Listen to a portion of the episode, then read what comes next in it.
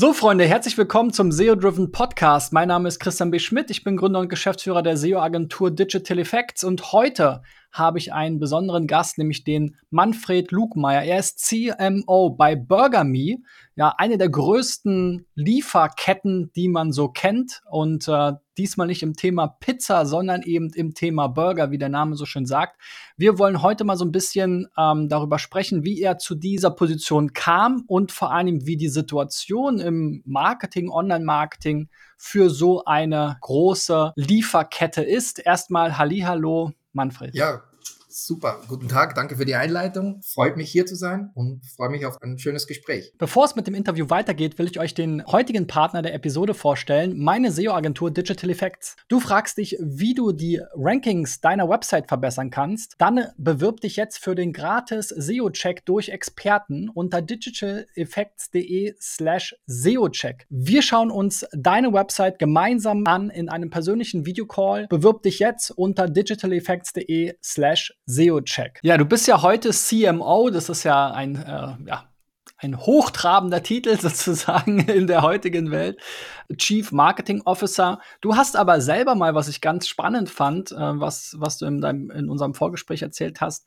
auch äh, mit Websites äh, als Publisher angefangen, die auch mit Affiliate finanziert wurden und so weiter. Erzähl doch mal ganz kurz sozusagen, was ist deine, deine Online-Marketing-Historie? Ich war ein paar Jahre in Silicon Valley und am Ende der Zeit, nach sechs Jahren, äh, habe ich parallel Publishing äh, sage ich mal, ein Projekt angefangen, das sich dann herausgestellt hat, ah, mit dem kann man Geld verdienen, weil da kamen nämlich gerade die ganze Sache, die ganzen Sachen auf wie Google AdSense. Also ich war da, wie Google AdSense gestartet ist. Ähm, jetzt kann man nachrechnen, wie das, wie das damals ausgesehen hat. Ähm, auch zeitgleich kam äh, Amazon Affiliates und ich habe da mit einem Tech-Blog angefangen. Äh, mich hat immer schon äh, die neueste Technologie, Gadgets interessiert. Ich habe damals japanische Seiten abgesucht und übersetzt und äh, die neuesten PDAs importiert und drüber geschrieben, was gerade in Japan hip ist. Und aus dem hat sich dann ein generelles Tech-Blog entwickelt, äh, das dann auch über die, diese neuen iPhones oder die ganzen Rumors. Und ähm, von dem als Kern habe ich dann mehrere Properties hochgezogen mit ähm, mit der Idee eben mit Content Geld zu verdienen, äh, Content mit Werbung, Content mit Affiliates, Content mit was auch immer ähm, funktioniert. Das habe ich ziemlich lang gemacht, über zehn Jahre. Habe es dann aber dann letztendlich, hat sich das irgendwie totgelaufen oder es war nicht mehr, es wird komplizierter, ähm, einfach wie die Werbeeinnahmen online eingebrochen sind, war alles ein bisschen, äh, ja, schwieriger. Habe es dann beschlossen, ich lasse lieber, verkauf's jetzt und äh, mache was anderes und da kam ein paar Jahre mit äh, Unternehmensberatung und dann 2019 in diesem Zusammenhang bin ich auf BurgerMe gestoßen. Ja, und seitdem, jetzt sind schon fast vier Jahre, ähm, leite ich dort das Marketing. Da hast du ja ein super Timing gehabt, quasi. Die letzten vier Jahre waren ja auch so mit die spannendsten. Auf alle Fälle. Sehr spannende Story, zumal ja jetzt wirklich die Systemgastronomie und so eine ja, Burger-Lieferkette was ganz anderes ist als äh, ja, Affiliate-Websites, mal einfach gesagt. Bring uns doch mal so ein bisschen da sozusagen auf den aktuellsten Stand. Also wir können uns natürlich alle vorstellen, äh, zu Corona war das Thema Liefern in aller Munde sozusagen. Ähm, es gibt aber ja auch aus der Start-up-Zeit noch davor ähm, ja, sag ich mal, sagenumwobene Stories zu diesen ganzen Liefer-Apps. Was ist da eigentlich jetzt heute der Stand der Dinge? Wer ist hier der Platzhirsch? Wo seid ihr da in dem Markt verortet? Und ähm, ja, wer sind so die wichtigsten Player auch in dem ganzen Zugang zum Kunden, wenn man dann wieder aus der Marketing-Sicht denkt? Gerne. Also möchte ich vielleicht kurz äh, den Anker setzen, wo das alles angefangen hat. Äh, vor zwölf Jahren haben äh, äh die zwei Gründer aus Deutschland, die äh, lange Jahre schon im, im Pizzageschäft, im Pizzaliefergeschäft tätig waren, beschlossen, sich selbstständig zu machen mit der Idee, Burger zu liefern. Das ist zwölf Jahre her, das war was Neues, äh, haben auch viele nicht dran geglaubt. Der Burger ist kompliziert zu liefern, was auch immer. Da gab es viele, die gesagt haben, das ist eine blöde Idee, aber äh, die zwei Gründer haben sich äh, da eingeschlossen, haben getüftelt und ausprobiert, wie man den Burger liefern kann und nicht nur Burger, sondern wie man auch Pommes liefern kann, was sich herausgestellt hat, was schwieriger ist als Burger liefern. Letztendlich geht es aber bei Burger Me darum, dass wir leckere Burger in 25 Minuten liefern. In dieser Dekade sozusagen haben wir das perfektioniert, dass das funktioniert, ja, dass wir ein breites Angebot haben wo sich jeder drin findet. Deswegen ist unsere Zielgruppe auch sehr breit aufgestellt. Wir wollen es den Leuten so einfach wie möglich machen, bei uns zu bestellen. Wir wollen nicht nur, dass sie bei uns bestellen können in unseren eigenen Channels. Also Unsere Channels sind wichtig, unser Webshop, unsere App, aber genauso wichtig ist Lieferando, genauso wichtig sind die neuen, die jetzt äh, in, das, in, die Lieferportal-Szene äh, seit ungefähr einem Jahr wieder reinkommen, wie Uber Eats und, und Volt. Wir unterstützen alle, also seit dieser Woche auch Volt. Der Kunde kann bestellen, wo er will, was, was immer seine, seine Präferenz ist. Ähm, wir müssen nur dafür sorgen, dass unsere unsere Stores, unsere Franchise-Partner diese Orders bekommen. Da ist sicher jeder Kanal auch individuell zu sehen. Man muss sich auf jeden Kanal einlassen. Äh, jeden Kanal, äh, jeder hat äh, seine verschiedene Stärken, verschiedene Möglichkeiten, die man auch voll nutzen muss. Klar gibt es immer die, die Abwägung, wenn ich äh, ein Kunde über Lieferando, das ist nicht unbedingt 100% mein Kunde, ja, da habe ich nicht die volle Kontrolle. Ähm, man kann natürlich seine Kanäle äh, versuchen, immer attraktiv zu gestalten, damit dann irgendwann der Kunde vielleicht auch sagt, ich bestelle jetzt andauernd bei BurgerMe. Da steckt auch viel Weiterentwicklung drin. Wir sind gerade dabei, neuen Webshop zu launchen, neue Apps, äh, neue Technologie, neue Features. Ende des Sommers, äh, Anfang Herbst ähm, Gruppenbestellungen möglich sein das sind halt dann Sachen, die halt äh, über Lieferportale nicht gehen. Und wenn ich dann im, im Büro sitze und meine Abteilung bestellen will, dann ist so eine Gruppenbestellung so ein Feature halt einfach Gold wert. Wenn wir mal noch mal auf den äh, ja, Lieferdienstemarkt so blicken, du hast ja schon das Thema Pizza gesagt. Ähm, da gab es ja auch einige Konsolidierungen. Also so gefühlt ist am Ende nur Dominos übrig geblieben. Ähm, es gibt so lokale Player. Hier ist Berlin, kenne ich immer noch Call Pizza äh, die sagen umwoben sind und die es auch schon ganz lange gab, äh, die auch einige, ja, sag ich mal, Skandale, äh, ich glaube, noch in den 90ern oder 2000ern hatten. Wie ist denn da der Markt so aufgeteilt? Also wie viel davon ist Pizza und äh, ist Dominos die unangefochtene Nummer eins? Und was kommt dann? Sushi fällt mir noch so ein, ist auch so ein Klassiker für den Lieferdienst.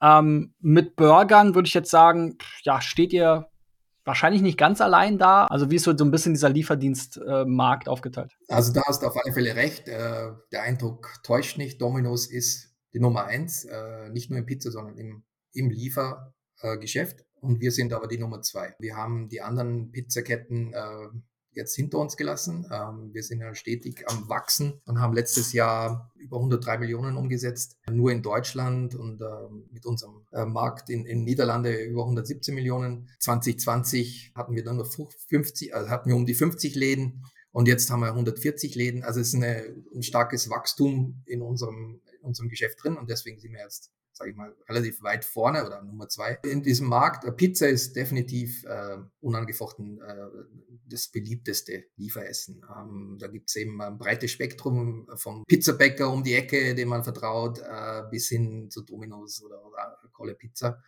Ähm, definitiv auch Sushi, aber Burger hat sich über die Jahre sehr stark entwickelt und wir sind halt, weil wir so extrem darauf fokussieren. Ja, es gibt ja auch andere ähm, Anbieter, die haben unter anderem Burger, aber bei uns ist Burger der hundertprozentige Fokus. Klar, wir haben auch Fingerfood und, und, Salate, aber es geht um Burger und wir haben den Burger optimiert fürs Liefern. Kann man auch sagen, dass wir mit, mitgeholfen haben, den Burger als Lieferessen auch zu, zu etablieren äh, oder auch ähm, in die Breite zu bringen. Durch die Covid-Zeit sind natürlich viele äh, Sit-Down-Restaurants oder Restaurants, die nie, nie geliefert haben, in das Liefergeschäft mit eingestiegen, haben dann aber auch festgestellt, so einfach ist es nicht, ja, einfach mal schnell äh, liefern anfangen. Viele haben auch wieder aufgehört, jetzt wo es nicht mehr notwendig ist, jetzt wo sie sich wieder auf ihre äh, Kern, Kernangebote fokussieren können. Deswegen hat sich letztendlich dann auch nicht so wirklich was verschoben für uns. Aber wie du schon gesagt hast, also Pizza, Sushi, Burger sind diese typischen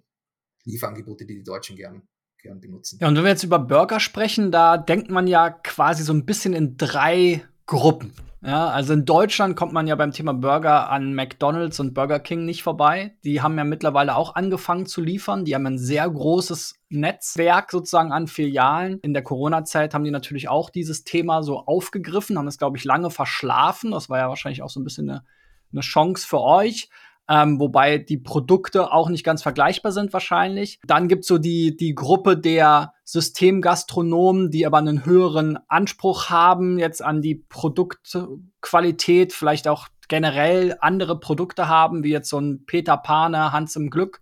Und dann gibt's ja so diese typischen, was ich immer so mit Volt verbinde, der Texaner, der nach irgendwie Berlin als Expat ausgewandert ist und dann seinen Laden irgendwo in Mitte in einem alten Bahnhof hat und da noch selber das Hackfleisch irgendwie durch, äh, durch ähm, rührt und, und die Burger macht und dann vielleicht auch zu Covid jetzt irgendwie in Volt gelandet ist, aber eigentlich mehr so eine Art Erlebnis äh, Restaurant hat oder so eben dieses Sit-Down-Prinzip. Wie hat euch denn jetzt dieser, die, diese Zeit, äh, wo McDonalds und die anderen dazugestoßen sind, was, wie habt ihr das gemerkt? Wir haben es eigentlich nicht gemerkt. Also wir haben natürlich äh, sehr genau hingeschaut, wir haben äh, hingesehen, wir haben auch alle bestellt, also wir haben genau geguckt, okay, wie machen die das? Ist das ein Problem? Äh, aber letztendlich hat sich gezeigt, dass unsere jahrelange Optimierung und jahrelange Erfahrung äh, uns auch wir haben uns dann ein Alleinstellungsmerkmal erarbeitet. Durch diese Fokussierung, dass wir einen Burger liefern, ist das eine andere Experience oder hat, hat andere Eigenschaften. Diesen Fokus, den wir haben, dass der Burger, der muss lecker sein. Und das ist ja nicht nur, was da reinkommt. Also wenn du oder wenn ich jetzt einen Burger bestelle, dann wird der frisch zubereitet. Das heißt, es liegt nicht irgendwo rum ja, sondern das sind frische Zutaten, äh, die ganzen Salate und diese Sachen werden frisch vom Markt geholt. Und wenn ich den Bestellknopf gedrückt habe, fängt jemand an, baut den Burger, legt das Patty in einen, äh, in einen Grill rein mit offener Flamme und dann wird zeitoptimiert der Burger gebaut, in eine Wärmetasche rein und raus und ist in 25 Minuten bei mir. Das sind ja alles Teil der Experience oder Teil der Sachen, die ich machen muss, um den Burger bestmöglich zum Kunden zu bringen. Also wenn ich, äh, was ich, äh, mein Lieblingsburger ist der, der Angus Steakhouse, Angus Meat, kennt man vielleicht, ist das irische Rind, ist halt, äh, sag ich mal, hat mehr Flavor, ist, ist saftiger. Wenn ich da in, äh, mit unseren speziell für uns gebackenen Brötchen, äh, mit Ciabatta-Brötchen in dem Fall, wenn ich da dieses geile Fleisch da drin habe und mit dem Käse, der da drauf schmilzt, wäre natürlich auch in der die Zeit hatte zu schmelzen, weil er ja äh, da warm eingepackt worden ist. Und äh, mit der Chipotle-Soße, die wir da drauf packen und dem frischen Salat, wenn ich da reinpasse, da läuft mir jetzt schon das Wasser im Mund zusammen. Ähm, das ist unsere, unsere, unsere, unsere Hauptaufgabe, diesen Burger optimal zu kreieren. Wir haben ja ein sehr breites Menü mit verschiedenen Flavors. Wir überlegen uns auch ständig neue Sachen. Ähm, wie kann man den, den Burger optimieren? Wie kann man neue Flavors zusammenstellen? Wir müssen eine gewisse Skalierung haben. Wir haben 140 äh, Stores aktuell. Wir wollen überall dieselbe Qualität liefern. Das heißt, wenn ich in Burger Me München gehe, dann ist es dieselbe Experience, wenn ich, als wenn ich in äh, Berlin in einen Burger Me reingehe oder dort bestelle und es mir liefern lasse. Dann brauche ich nicht drüber nachdenken als Kunde. Dann ähm,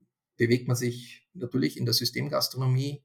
Aber wir suchen halt speziell die besten Lieferanten. Wir haben die, die Rezepte, die auf uns abgestimmt sind. Wir haben unsere eigenen Brötchen, unsere eigenen Fleischmischungen, unsere eigenen Soßen. Also da kommt halt viel zusammen mit der Motivation, in dem allen ist, den perfekten Burger fürs Liefern anbieten zu können. Und bei Liefern denken ja die Kunden, und da kommen wir mal so ein bisschen wieder zum Marketing-Aspekt ähm, zurück, an diese Apps. Ne? Also es gab ja mal eine Zeit lang so einen riesigen Machtkampf zwischen Lieferheld und Lieferando. Da wurde unheimlich viele Millionen äh, rein investiert, um Kunden mit Gutscheinen zu locken. Und äh, sicherlich haben auch die Lieferanten, also die, die das Essen tatsächlich herstellen und dann ausliefern oder ausliefern lassen, auch davon profitiert von diesem Wettkampf.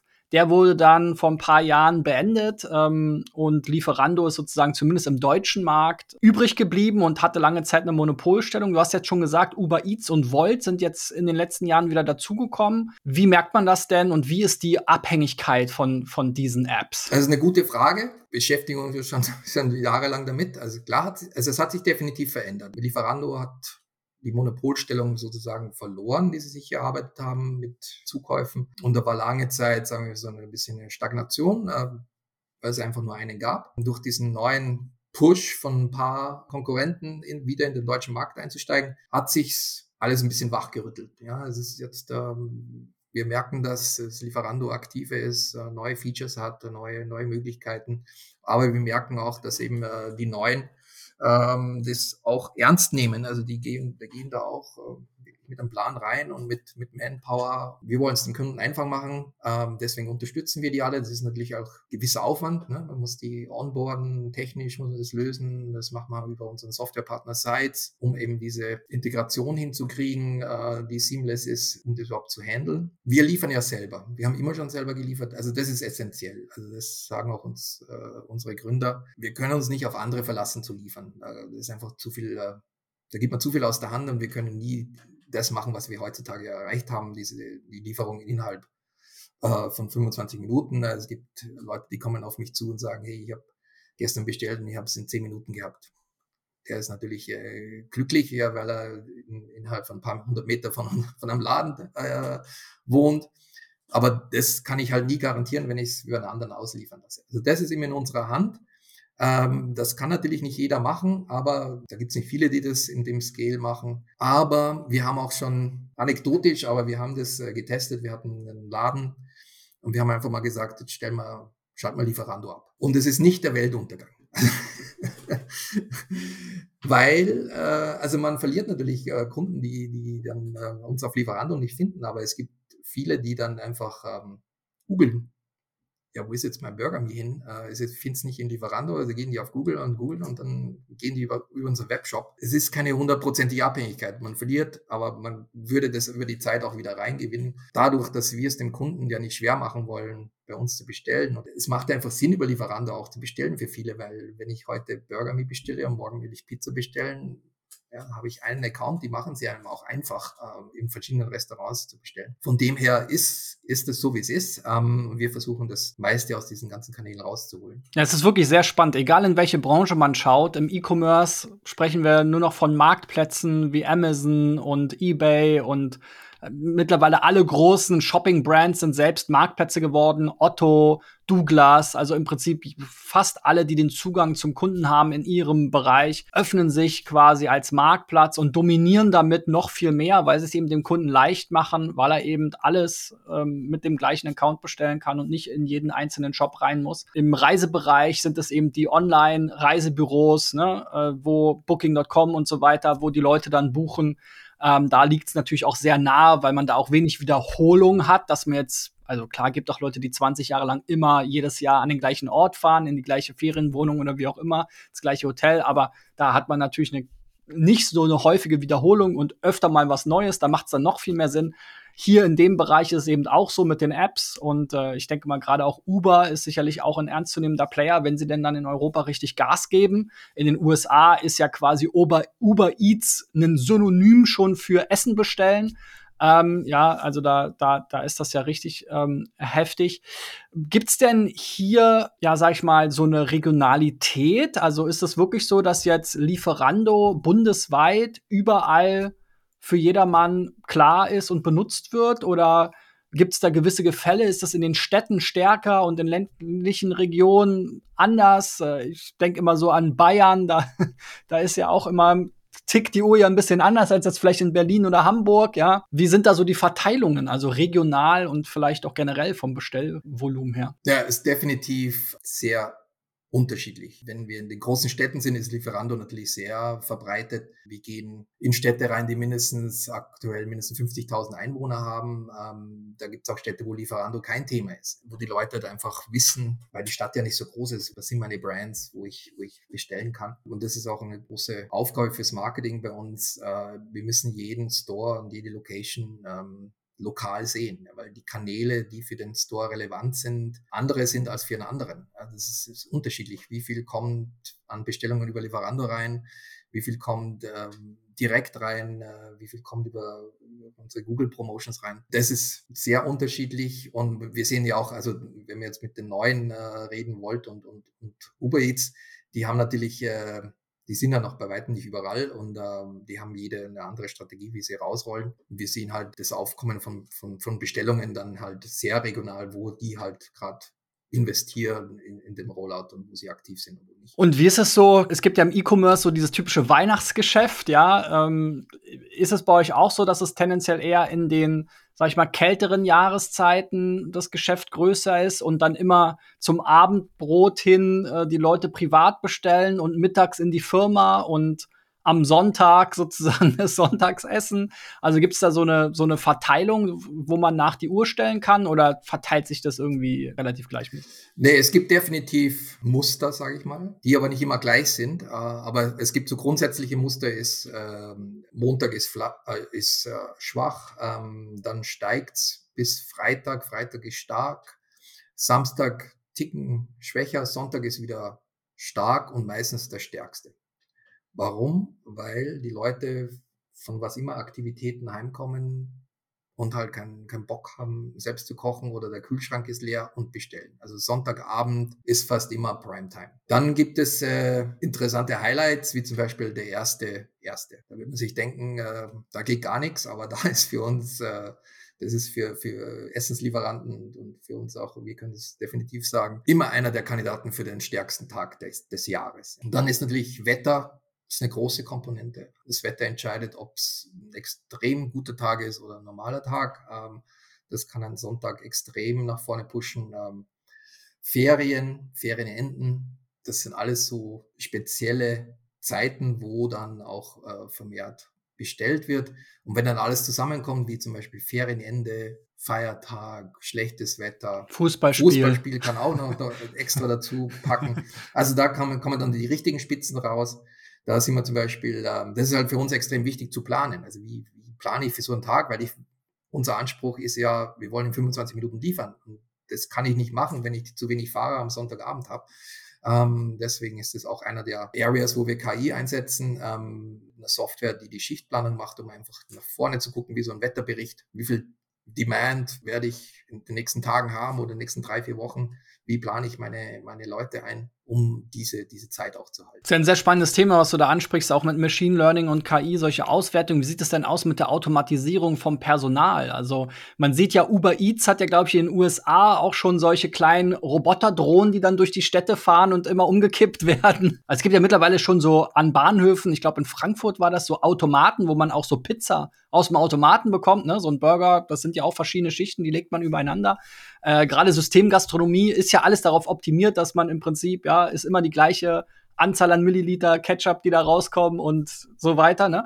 Also wie viel Automatisierung steckt denn da drin? Ähm, und habt ihr sozusagen diese auch diese personellen Engpässe, die im Prinzip eigentlich ja auch seit Covid äh, sehr, sehr stark geworden sind? Also zur, zur Automatisierung, also für uns ist ja immer noch wichtig, der Burger muss frisch sein. Ein Burger mit Burger aus dem Automaten, das wird es nicht geben. Bei uns wird der Burger frisch zubereitet. Der muss frisch sein, der kann nicht aus dem Automaten rausfallen. Klar müssen die Abläufe optimiert sein. Das heißt, es muss alles optimal vorbereitet sein. Ähm, die ganzen Zutaten, äh, die ganzen Abläufe müssen, das Team muss richtig geschult sein, motiviert sein, um das so schnell wie möglich äh, die Burger rauszubringen. Zu diesen ähm, alternativen Transporttechnologien, die es da gibt. Ja, klar, da schauen wir immer mit Interesse hin, haben auch schon Gespräche geführt mit mit der, der Roboterauslieferung, weil es natürlich eine schöne, ein schöner Gedanke ist. Ja, ich kann immer ein paar Roboter im Laden haben und was einen Engpass gibt oder jemand krank ist, äh, sage ich, hey Roboter, du übernimmst jetzt, du fährst jetzt los und bringst den Burger raus. Wenn man da aber zu nah dran guckt, dann funktioniert das alles nicht. Der kann ja keine Treppen steigen und dies, das, ne? Der kann nichts, also der Kunde müsste runtergehen, äh, das dauert ewig, die fahren langsam rum äh,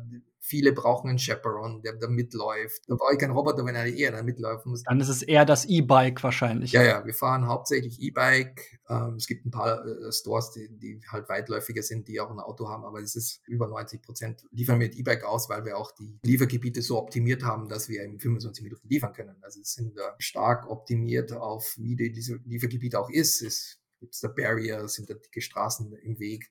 Ähm, das sind alles Polygone, die auf mit optimiert werden. Also es gehört, gehört Teil, es ist diese, diese Liefergebiet Optimierung ist Teil des Ganzen. Von daher ist die beste Lösung, Fahrer zu haben, die motiviert sind. Du hast angesprochen, Mitarbeitermangel äh, haben wir aktuell nicht. Also wir haben da viel einfach gemacht in, in, in Richtung Mitarbeitermarke für Burgermeet zu fahren oder bei Burgermeet zu arbeiten. Da versuchen wir mit, mit unseren Partnern eben ein Jobangebot zu haben, wo sich die Leute wiederfinden, wo sie das bekommen, was, was ihnen wichtig ist, wo sie sich darauf verlassen können, auf die Schichtplanung, wo sie dementsprechend gut bezahlt werden, wo eine super Atmosphäre herrscht, wo es angenehm zum Arbeiten ist. Klar gab es mal Engpässe, aber die haben wir dann durch, durch Marketingmaßnahmen, wie zum Beispiel wir haben einen eigenen Job-Publishing-Lösung. Das heißt, jeder Franchise-Partner kann seinen Job über ein Portal publishen, das dann sofort auf alle gängigen Jobplattformen ähm, die, die, die Angebote rauspostet. Also da sind wir auch sehr digital aufgestellt, was das anbelangt und haben aktuell da keine Probleme. Wenn wir nochmal auf diese Channels zurückblicken, ähm, du hattest ja schon gesagt, okay, diese Apps, da gibt es eine gewisse Abhängigkeit, ihr habt aber auch eigene Kanäle. Wie ist da so ungefähr die Aufteilung? Ich würde jetzt immer denken, in so einem Geschäft 80 Prozent über Apps. Ja, bei, zum Glück nicht, äh, bei weitem nicht. Also wir haben so im Schnitt 40 Prozent Apps um den Dreh. Und wie gesagt, das haben wir vorher schon das Thema gehabt, das ist Store zu Store unterschiedlich, aber so im Schnitt. Und 60 Prozent sind unsere eigenen Kanäle, Webshop, der natürlich auf Desktop Mobile funktioniert und die App. Weil das ist ja auch, der, also du hast ja gesagt, äh, über 100 Millionen, ne, wenn ich das richtig verstanden habe. Da, da geht ja dann schon einiges ne, an, an Umsatz. Da ist jeder Prozentpunkt, den man über die eigenen Kanäle machen kann, sicherlich äh, strategisch relevant. Bei den eigenen Kanälen, ähm, du hattest ja schon mehrfach den Webshop angesprochen. Ich gucke da natürlich auch ganz gerne immer mal so in, in Similar Web und so rein. Wo kommt so der Traffic her? Similar Web sagt hier bei burgerme.de 65 Prozent äh, gibt direkt die Domain ein, 30 Prozent kommt über SEO-Traffic. Wie sind da so die, die, die Channels? Du hattest ja auch Paid Ads angesprochen. Social Media ist ja bestimmt auch irgendwie ein Thema, aber die scheinen alle jetzt hier laut Similar Web eher Traffic-mäßig zumindest zu vernachlässigen sein, wobei da natürlich jetzt die App auch ein Stück weit fehlt. Ne? Ja, also das ist natürlich im Mix zu sehen, aber wir haben schon einen starken Fokus auf organischen Traffic.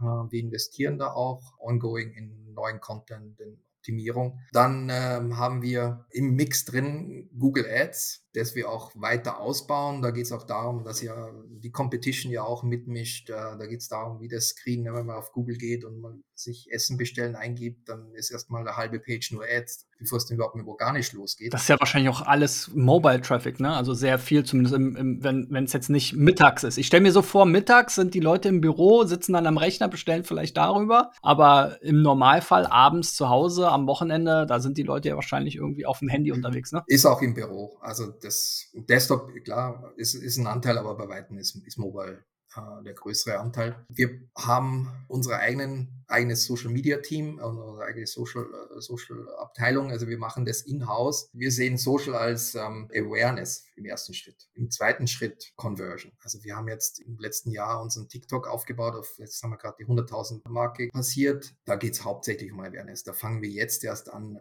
überhaupt über Sales, Conversions nachzudenken und dann spezialisierte Ads zu schalten. Jetzt, nachdem der so, so weit gewachsen ist, der Kanal. Dasselbe ist mit, mit Facebook und anderen. Aber da geht es auch darum, um Standort Standortmarketing. Das heißt, ähm, wie manage ich die, die ganzen Daten der einzelnen Stores, dass die in Google gefunden, in Google My Business, dass die in den ganzen Navigationsgeräten gefunden werden, äh, mit den richtigen aktuellen Daten. Das heißt, es ist eine breite Front an Content, der da für jeden Store im Internet existiert, auf den verschiedenen Channels, der dann in der Summe diese Umsätze erzeugt, sozusagen. Das Thema lokale Optimierung spielt ja dann auch eine große Rolle. Ne? Wir haben ja eben schon gesehen, ich denke mal auch in, in, in Search, ne, wir haben ja jetzt beim allgemeinen Traffic gesehen, Großteil kommt durch Direkteingaben. Ich nehme mal an, auch in Search wird es eben sehr viel lokal sein, Burger Me plus Stadt plus Straße, Standort, wie auch immer. Das kann man ja mit diesen Plattformen ähm, wie Yext oder ähm, überall auch ähm, synchronisieren, dass man auch entsprechende Landingpages hat oder die Angaben ähm, sozusagen dort synchronisiert. Das heißt, ihr habt da wahrscheinlich auch lokale Landingpages. Du hattest noch Content angesprochen, wenn man noch mal so ein bisschen in dieses SEO-Thema einsteigt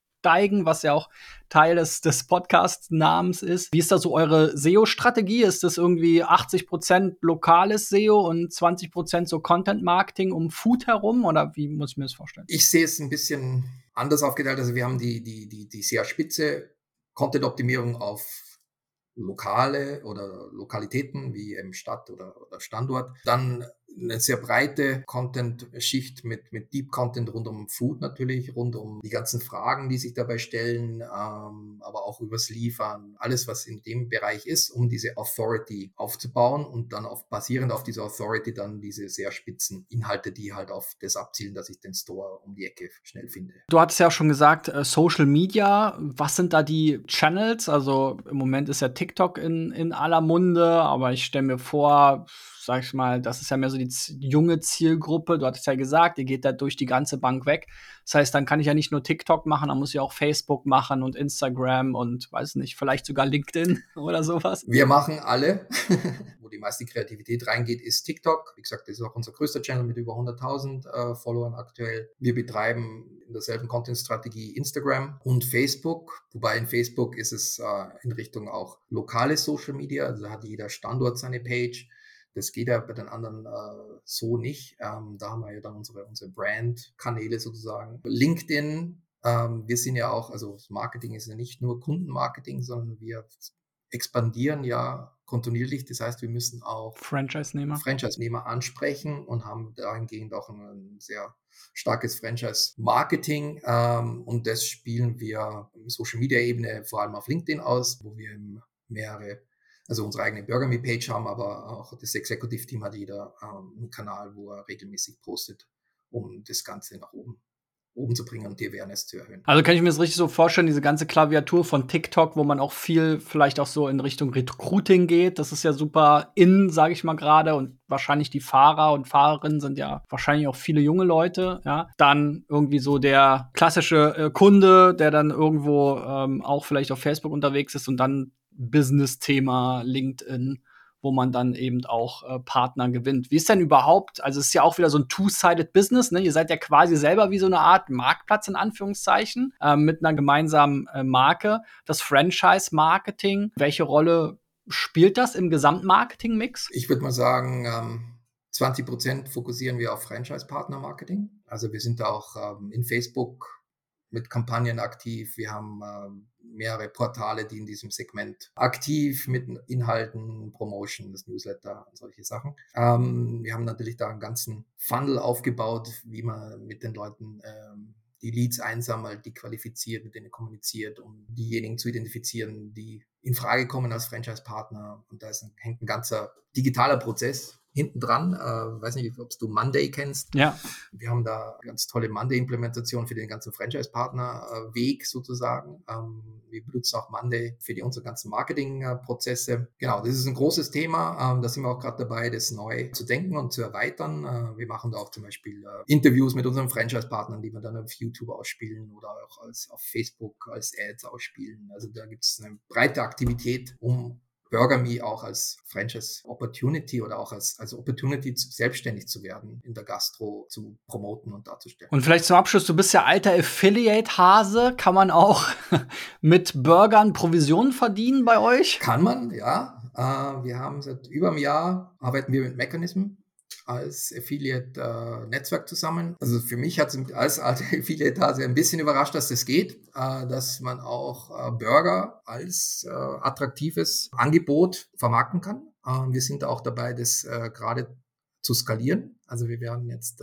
dementsprechend unser Budget sehr stark nach oben drehen, weil wir das Ganze wie ein Lieferportal managen werden. Das heißt, es werden diese Kosten, die ja fix sind, ne, Affiliate Percentage, ähm, auf die Orders umlegen und können damit ähm, das ganze Netzwerk nach oben ziehen und dann deutlich das Budget erheben. Wenn du Properties hast, äh, kannst du gern äh, bewerben, um unsere Burger auf deiner Website zu promoten. Ja, ich kenne das noch von ganz früher. Ähm, Gab es ja auch mal pizza.de, die sind ja auch irgendwo in diesem Lieferheld, Lieferando-Universumskampf äh, dann da aufgegangen ähm, und das war früher wirklich so, so, eine Seite, wo man seine Postleitzahl eingegeben hat, um dann so Pizzaläden zu sehen. Also das war auch schon so ein bisschen so ein Affiliate-Modell damals ähm, wo man auch, glaube ich, tatsächlich für die Eingaben von Postleitzahlen dann auch so irgendwie ein paar Cents bekommen hat oder so, wenn ich mich recht entsinne. Sehr spannendes Thema. Super, Manfred, vielen lieben Dank für deine Offenheit. Äh, mal ein ganz anderer ähm, SEO-driven Podcast heute, ein bisschen globaler, ein bisschen strategischer, mal in so diesen Liefer- und Franchise-System-Gastronomie-Markt reingeschaut.